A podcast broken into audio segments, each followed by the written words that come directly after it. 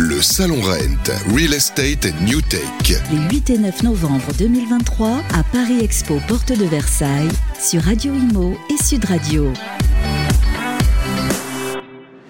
Eh bien, salut les amis, je suis de retour. Voilà, et ici on a une grosse, grosse, grosse journée. On est ensemble, je vous le rappelle ce soir, qu'à 22h. Inutile de vous dire que c'est le marathon de la radio. Je rappelle à tout le monde, euh, notez sur votre agenda, à 17h, je serai sur le Rennes Channel pour recevoir le ministre du Logement, Patrice Bergrit. Et au même moment, Cécile de Minibus et euh, Philippe David feront les vraies voix ici sur le plateau de Radio Imo et de Sud Radio. On sera en direct sur les deux médias et on se retrouvera bien évidemment euh, de 19h à 21h pour la poursuite, deuxième partie des vraies voix de Sud Radio avec Cécile jusqu'à 21h, 21h où on va fêter d'ailleurs euh, en nocturne les 10 ans du Rent. Voilà, il est 3h moins quart exactement, et nous sommes partis, on va parler d'innovation. On va, pas parler, on va parler, et d'ailleurs ça va, être, faire partie du sujet donc, qu'on va développer tout à l'heure, euh, où on va se dire que la France a du talent, hein, elle a un incroyable talent, c'est celle de créer des entreprises. Est-ce que la création de l'entreprise a substitué les idéaux euh, spirituels ou religieux Est-ce que maintenant on dira tu seras start-upper mon fils au lieu de tu, tu seras prêtre ou autre? Est-ce que finalement la meilleure façon de se réaliser c'est de créer sa boîte? C'est l'envie euh, incroyable en France. En tout cas une chose est sûre, c'est que dans l'immobilier, personne ne se prive. Il y a une grosse émulation, c'est normal, il y a beaucoup d'argent dans l'immobilier, donc forcément tout le monde veut créer sa boîte dans l'immobilier, ce qui est logique dans une certaine mesure. On en a appelé cette table ronde justement le logement remixé, mais logement revu et corrigé par des euh, jeunes start-upers. Jeunes, ça ne veut pas dire qu'ils ont 40 ans ou 30 ans ou 25 ans, puisqu'on peut monter des boîtes euh, toute sa vie et on peut être start-upper même si on a 60 ans. D'ailleurs, il y a une blague qui dit j'ai 50 ans, j'ai monté une start-up et je vous emmerde. Voilà, ça c'était l'idée qui casse le modèle des petits jeunes avec la capuche. On n'est pas obligé, vous êtes d'accord, hein, d'avoir une capuche pour monter une, pour monter une start-up. On va faire un focus sur des jeunes entrepreneurs avec mon ami Antoine Morin, qui est coordinateur général du mouvement French PropTech France, qui est avec nous, avec lequel on a organisé cette table ronde. Salut Antoine. Salut Sylvain. Voilà, pour une fois, on est toi et moi réunis. Exactement, voilà. ça faisait longtemps. Voilà, tu vas être mon éditorialiste euh, et mon co-animateur pour cette table ronde. On a réuni des personnes qui ont chacun euh, une vision euh, de l'immobilier et de l'habitat en général. Ludovic Bobet est avec nous. Bonjour Ludovic. Bonjour. Comment ça va? Ça va bien. Elle est sympa la casquette? Elle est très sympa. Est-ce qu'il y a des cheveux sous la casquette? Alors, il y en a encore un peu, mais à mon avis, d'ici la fin de l'émission, c'est pas certain qu'il en reste beaucoup. D'accord. Donc, je vous le promets, les amis, on lui fera enlever sa casquette tout à l'heure. D'ailleurs, j'ai l'impression qu'il y a des casquettes un peu partout. Est-ce que ça veut dire que. Alors, attends, ta casquette, c'est quoi? Ah C'est oh, quoi Il est trop fort. C'est la boîte, hein, c'est ça Je sais pas, je, je, lis pas bien. Qu'est-ce ouais, que tu ouais, ouais, Très bien. Non, mais si tu me payes pas, je te fais pas de pub. Hein, donc forcément. non, je, je plaisante. Bon, comment ça va, Ludovic? Ça va très bien. Alors, tu es cofondateur d'une boîte qui s'appelle The Fancy Room. Exactement. Bon, je vois que tu es venu en France, hein, c'est tous les gens de ton équipe là C'est une partie des gens. On a Clara, une architecte et décoratrice, et on a William, qui est un de nos investisseurs et soutien de la première heure. Eh bien, tu vas nous parler de tout ce que tu fais et on est ravis de t'accueillir sur le plateau. Il y a Yann Lemoine qui est avec nous. Yann. Bonjour. Yann. Moi, quelque chose qui me dit que tu as des origines bretonnes. Il y a des origines bretonnes et grandes bretonnes. Ah, quand même, où ça? Nottingham. Pas mal. Voilà. Même côté de ma mère et côté de mon père, c'est Fégréac en Bretagne. Il y, a, il y a une pointe d'accent, non?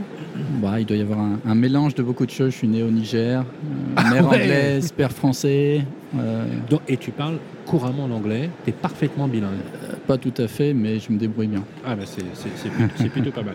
Alors, toi, tu as monté une boîte qui s'appelle Les Biens en commun. Tout à fait. Tu vas nous expliquer ça. C'est pas un kibbutz hein, que tu as créé Non. Non, non, d'accord. C'est pas un kolkhoz non plus. C'est les, les, biens en commun. euh, alors, euh, vous le reconnaîtrez. Alors, c'est pas Boudin hein, qui est sur le plateau, je précise. D'accord? Parce qu'il a un look. Euh, toi, tu as un look de tueur. Hein, c'est extraordinaire. La barbe, la, le catogan, euh, les, les, lunettes, premier de la classe. bon, je rigole un peu. Bon, on, on, va être détendu un peu. On va essayer, surtout en ce moment. Hein, on a besoin de se détendre. D'accord là-dessus? Maxime Futazar. Comment ça va, Maxime? Ça va très bien. Alors toi, tu as créé une boîte qui s'appelle Kunagi. Exactement, j'ai cofondé Kunagi. Voilà, K-U-N-A-G-I. Exactement. Tu vas nous expliquer ce, ce que c'est. Euh, Antoine, on va installer le décor. L'idée, c'est de parler euh, du logement, euh, on va dire, versus nouvelle génération. une nouvelle façon de concevoir euh, le parcours résidentiel, justement. Exactement, l'idée c'était de parler du logement remixé, autant d'un point de vue euh, des usages que d'un point de vue des usagers. Comment recréer de la mixité à travers le logement. C'est pour ça qu'on a sélectionné ces trois startups euh, qui participent actuellement au Rent, qu'elles puissent partager en fait dans un premier temps leur constat du logement et qu'elles puissent également nous expliquer euh, les, la valeur ajoutée qu'elles apportent aujourd'hui, ainsi que bah, leur, leur vision du logement de demain, les complémentarités qui peuvent exister, parce que vous allez le voir, si on les a choisies, c'est pas non plus pour rien, c'est parce qu'elles sont aussi complémentaires les unes avec les autres. Et donc c'est aussi le message que veut porter la French PropTech, c'est que des solutions innovantes sont complémentaires et l'innovation passera par un état d'esprit collectif et euh, une complémentarité entre les solutions. Quand tu parles de mixité, tu fais allusion à quoi? Mixité sociale, mixité fonctionnelle Mixité sociale, mixité? fonction- fonctionnelle, toutes sortes de mixité. Pour nous, c'est euh, comme ça que, que va se recréer la ville, recréer de la Mixité mixité. d'usage, ça veut dire, voilà, euh, euh, au lieu de dormir à un endroit et de bosser à un autre, on fait tout dans le même endroit pour avoir une vraie vie euh, mixte. Est-ce que tu penses que la mixité fonctionnelle, comme la mixité d'usage et sociale, passe par les polycentralités Oui, bah nous, en tout cas, c'est le message qu'on essaye de faire porter avec la French PropTech, notamment dans le cadre des bâtiments totems qu'on développe, qu'on peut retrouver notamment à Nantes avec le bâtiment Unix, et aussi le prochain bâtiment à Montpellier, Odyssée Ri- Rive Gauche, euh, Skylab, qui va sortir de terre normalement fin 2024. C'est à chaque fois des, euh, projets euh, qui sont mixtes en termes d'usage, d'usagers, où on retrouve logement, bureau, coworking, logement social, logement accessible. Et l'idée, c'est vraiment de, montrer qu'en recréant euh, des mini-pôles, on peut recréer de la vie euh, sur, euh, un bâtiment sans forcément euh, avoir toujours euh, des, des, euh, des centres, des commerciaux, euh, euh, des cités dortoirs ou des, euh, quartiers d'affaires. C'est vrai que c'était un, urbanisme euh, triomphant des années 70-80 qui a siloté finalement euh, les usages. hein. On dormait d'un côté, on allait bosser dans un autre, on prenait le transports en commun, on passait une heure, une heure et demie dans le pour aller bosser, une heure et demie pour le retour. Euh, c'est- les générations ont changé aujourd'hui. D'abord, un, il y a la pratique étendue du, té- du télétravail qui, du coup, là où on dormait, et devient un bassin de vie. Parce que du coup, si on bosse chez soi et que c'est une cité résidentielle, il faut qu'il y ait de l'activité, commerce ou autre, etc. Il y a l'existence des tiers-lieux, notamment avec des, des boîtes de coworking qui sont allées s'installer dans des lieux où il n'y avait pas d'a- d'activité économique pour créer des lieux justement en- de séparation entre le boulot et, le, logement. Puis il y a aussi le fait que les personnes, eh ben, ils en ont marre de mettre une heure et demie pour aller bosser et qui se disent euh, j'ai envie de vivre autrement, différemment. Euh, puis il y a un troisième facteur, c'est, euh, on l'a vu avec le Covid, hein, quand tu as, 25 ans, hein, que tu es jeune actif et que tu te retrouves dans 22 mètres carrés dans le centre de Paris et que pendant trois mois on te dit tu bougeras pas de chez toi, là tu prends conscience de l'exiguïté et de la précarité en fait de ton espace. Et en fait, une chose qu'on a compris, c'est que on veut de l'air, du verre et de la perspective. Et l'espace est un luxe. On l'a vu de plus en plus. Et d'ailleurs, c'est incroyable parce que dans les usages, alors vous allez me répondre ensuite euh, dans la deuxième partie, après cet édito, justement, c'est euh, la prise de conscience en fait que l'habitat n'est pas qu'un lieu où je vais de transit, où je vais dormir pour aller bosser. C'est un lieu finalement dont on a fait connaissance pendant la période Covid. C'est un paradoxe. Et donc du coup, on se dit, bah non, euh, je peux pas vivre comme ça. Il y a beaucoup de personnes ont quitté les, grandes villes, euh, se sont éloignés pour avoir plus d'espace. Ils ont pris conscience que pour les enfants, avoir un jardin de proximité, bah, c'était important. D'avoir de l'air qui circule, ça me paraît évident. Je vais commencer par toi, Ludovic. Fancy Room. D'abord, on va faire un peu de narratif. C'est quoi, l'idée de Fancy Room et, et puis euh, ton analyse d'abord, effectivement, sur le constat que tu fais, qui est un constat à mon avis euh, pas toujours évident sur le logement actuel. Euh, c'est vrai que c'est pas un constat évident. Alors, on, peut, commencer effectivement par le, le storytelling fancy, qui est une, une alternative aux architectes d'intérieur 75% moins cher.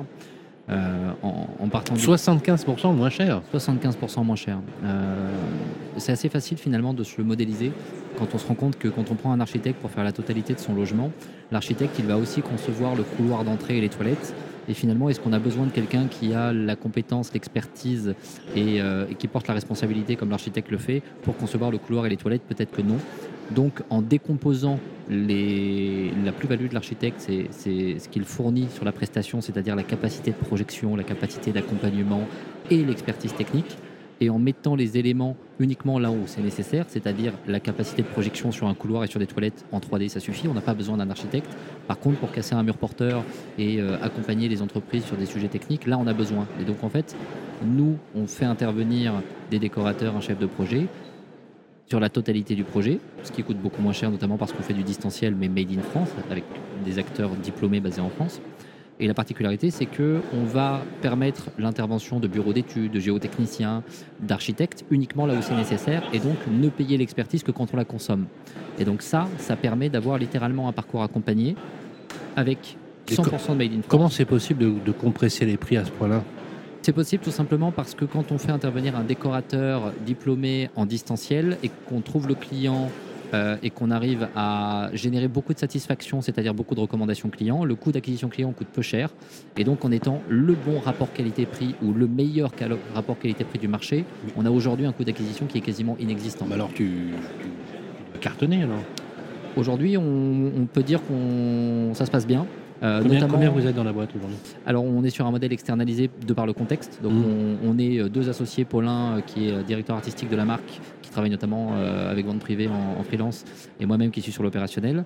On a euh, après des décorateurs qui sont sur le même contrat que les mandataires euh, immobiliers. Euh, En fait, c'est une plateforme. une plateforme. Tu génères les, tu génères les besoins et tu. Exactement. Et un peu comme les intermittents du spectacle, tu attribues l'émission en fonction. Exactement, mais ce n'est pas un catalogue. Non, c'est pas un catalogue. C'est-à-dire qu'on on est vraiment dans l'humain, on est sur des allers-retours, du sur-mesure, on est limité avec des visios, des partages d'écran, donc on a le parcours immersif. Mais en revanche, on est vraiment sur de, de- de- un bon rapport qualité-prix de par le distanciel. Ça fait combien de temps que ça existe maintenant? Ça fait euh, un peu moins d'un an que ça existe. Et euh, les premiers indicateurs sont bons? Ils sont excellents, notamment depuis qu'on a développé une offre en marque euh, blanche. Ce qui permet, par exemple, si on était demain avec Century 21 à table, de devenir leur pôle déco externalisé. C'est-à-dire que le client appelle, c'est nous qui décrochons au nom de Century 21 Décoration. Et ça, ça permet à tout le monde aujourd'hui de développer des services tiers sans aucune expérience, aucune expertise, avec des vrais experts derrière.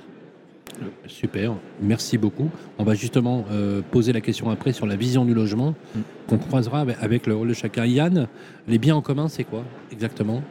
C'est quoi l'idée? Les biens en commun, c'est proposer une alternative qui soit désirable à l'achat, à la propriété de nos équipements du quotidien, donc l'électroménager, cuisine, bricolage, jardinage, divertissement.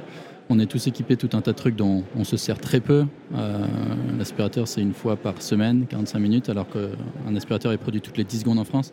La perceuse, c'est utilisé 12 minutes tout au long de sa vie. Donc on s'encombre de tout un tas de trucs. C'est vrai ça. Ouais.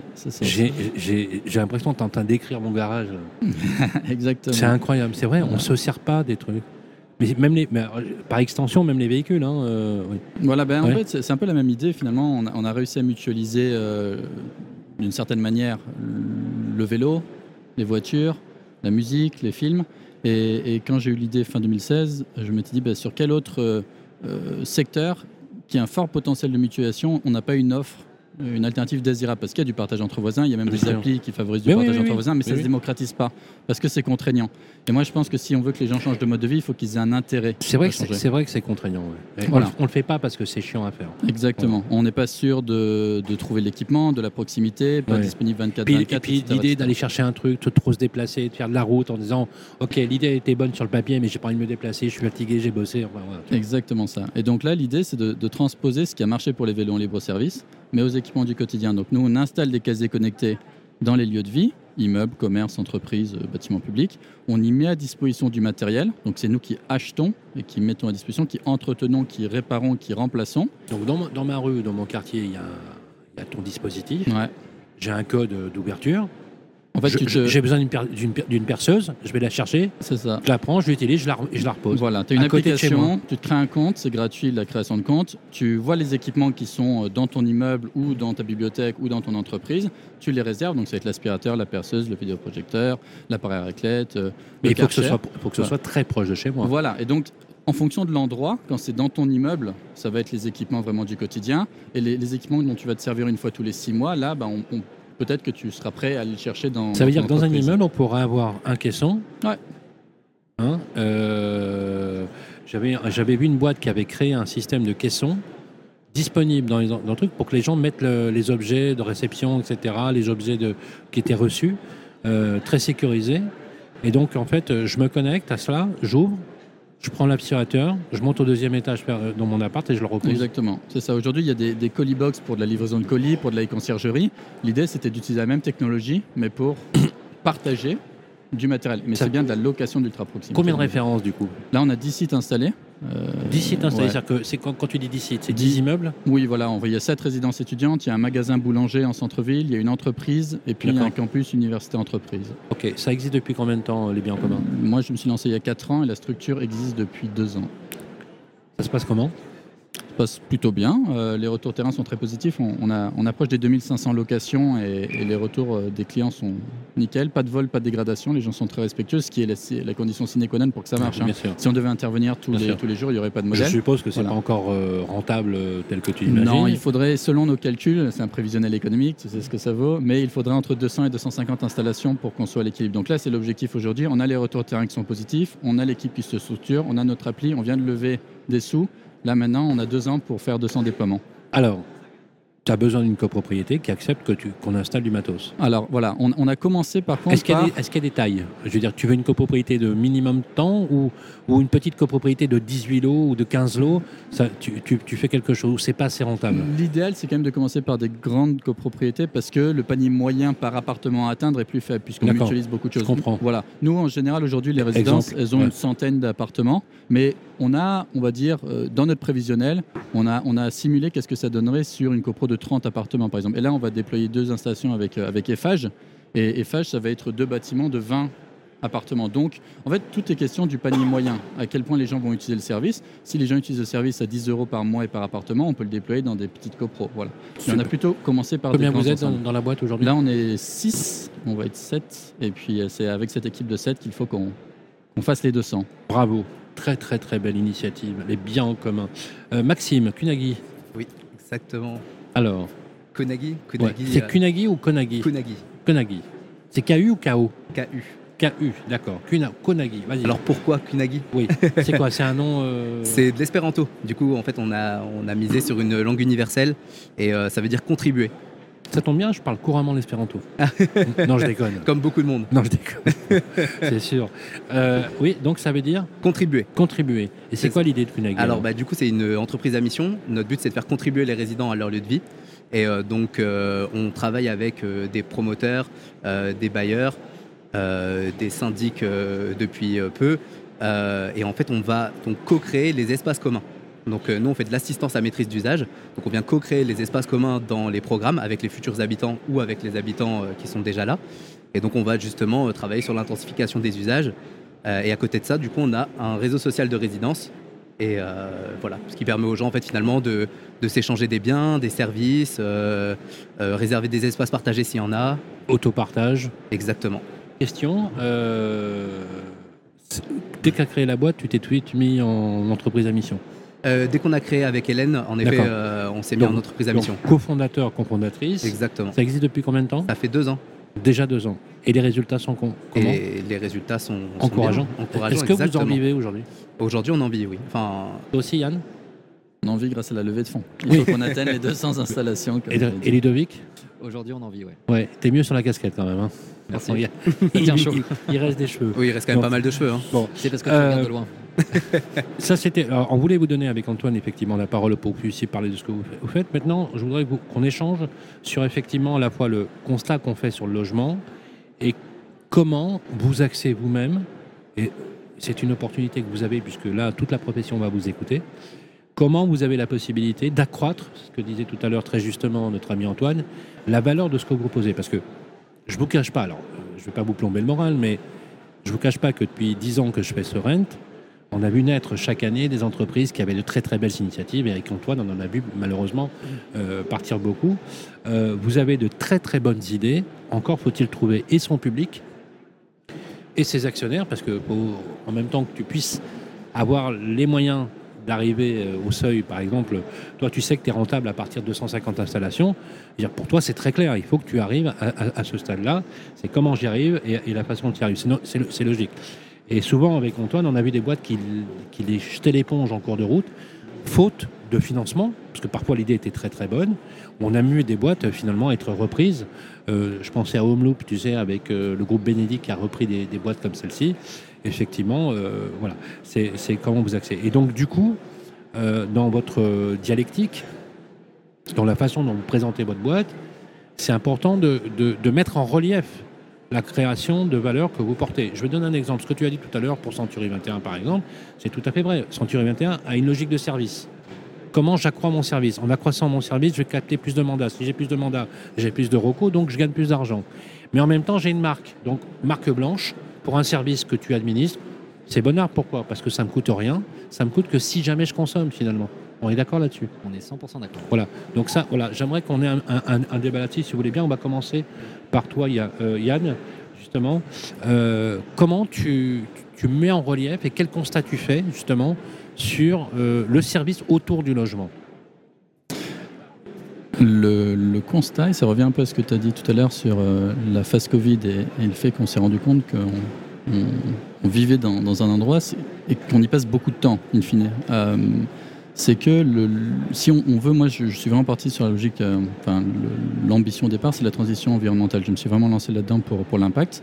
Euh, et là où on vit, en fait, c'est là où on, on consomme et c'est là où on a une part significative de, notre impact euh, environnemental. Et de l'autre côté, c'est aussi un endroit où on, croise des gens, mais qu'on connaît de moins en moins, on va dire.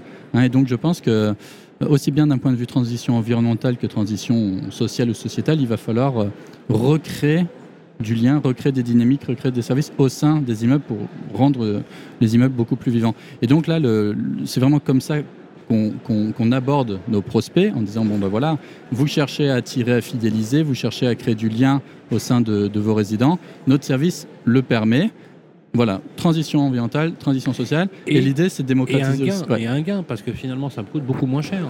Bah- parce qu'au lieu d'immobiliser un objet, je vais pouvoir le louer de temps en temps, et finalement, quelque part, je vais, euh, finalement, ça, ça reste aussi économiquement une attraction. Ça, c'est pour l'utilisateur. Nous, on en fait, on doit d'abord convaincre le B. On est en Mais B2B aussi. Eh Il faut oui, d'abord convaincre le gestionnaire du lieu de vie et on lui demande de financer l'installation. Et là, bien sûr, il y a tous les discours Ben sur oui. l'environnement, le social, le collectif, mais, mais- quand il s'agit de sortir le Ah portefeuille, ah c'est bah, plus compliqué. Voilà. Très- Donc, on essaie de mettre en avant tous les arguments, tous les arguments dont j'ai parlé, et puis on propose une rétrocession sur le chiffre d'affaires pour essayer d'amortir le, Mais le je suis coût sûr pour que le, pour gestionnaire. un- je suis sûr que c'est un atout qui permet de basculer sur les éléments. Ça veut de- dire. de- Mais effectivement, de- ensuite, il faut convaincre l'utilisateur, et l'utilisateur ou l'utilisatrice, ça va être tu gagnes de l'espace de vie chez toi, C'est des économies, tu as accès à des équipements de meilleure qualité, et en plus, on essaie d'embarquer les utilisateurs dans une communauté avec qui peuvent voter sur les équipements qu'ils choisissent. Euh, on a des ambassadeurs, des ambassadrices pour nous aider avec les journées d'inspection. On a des référents référents sur bricolage. Par exemple, moi, j'utilise une ponceuse, je ne sais pas comment m'en servir. Ben, je trouvais- peux trouver quelqu'un au sein de mon immeuble qui saura m'expliquer. Et on, on va, d'une certaine manière, une approche très pragmatique. Les gens vont utiliser le service parce qu'ils ont un intérêt individuel. Par là, on a un impact environnemental, on a un impact social parce qu'on démocratise l'accès à des équipements de qualité pour tous. Et si en plus on arrive à embarquer les utilisateurs au sein d'une communauté, on a intérêt à le faire. On crée en plus de l'impact sociétal. Je pense que la proposition de valeur elle est très mise en relief.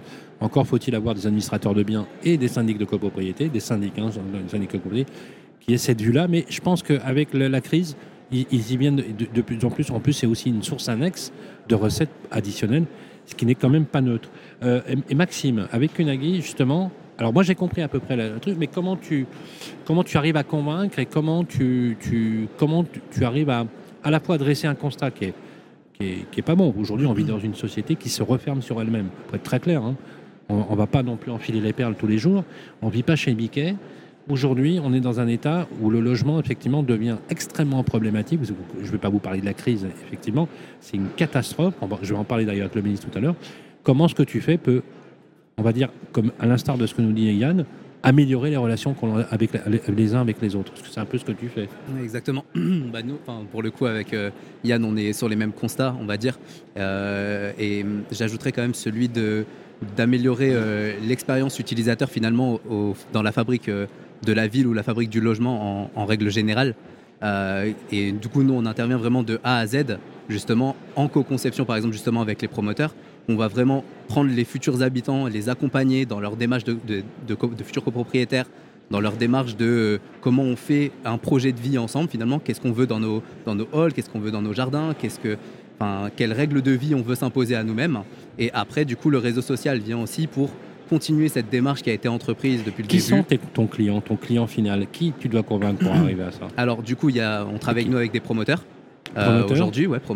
Euh, euh, donc du coup, on fait des ateliers avec donc les, les futurs Promoteurs, les nous on peut t'aider, on les connaît tous. exactement Ouais. et les bailleurs, notamment sur des projets de réhabilitation. Les bailleurs, on les connaît tous aussi, on peut t'aider. Exactement.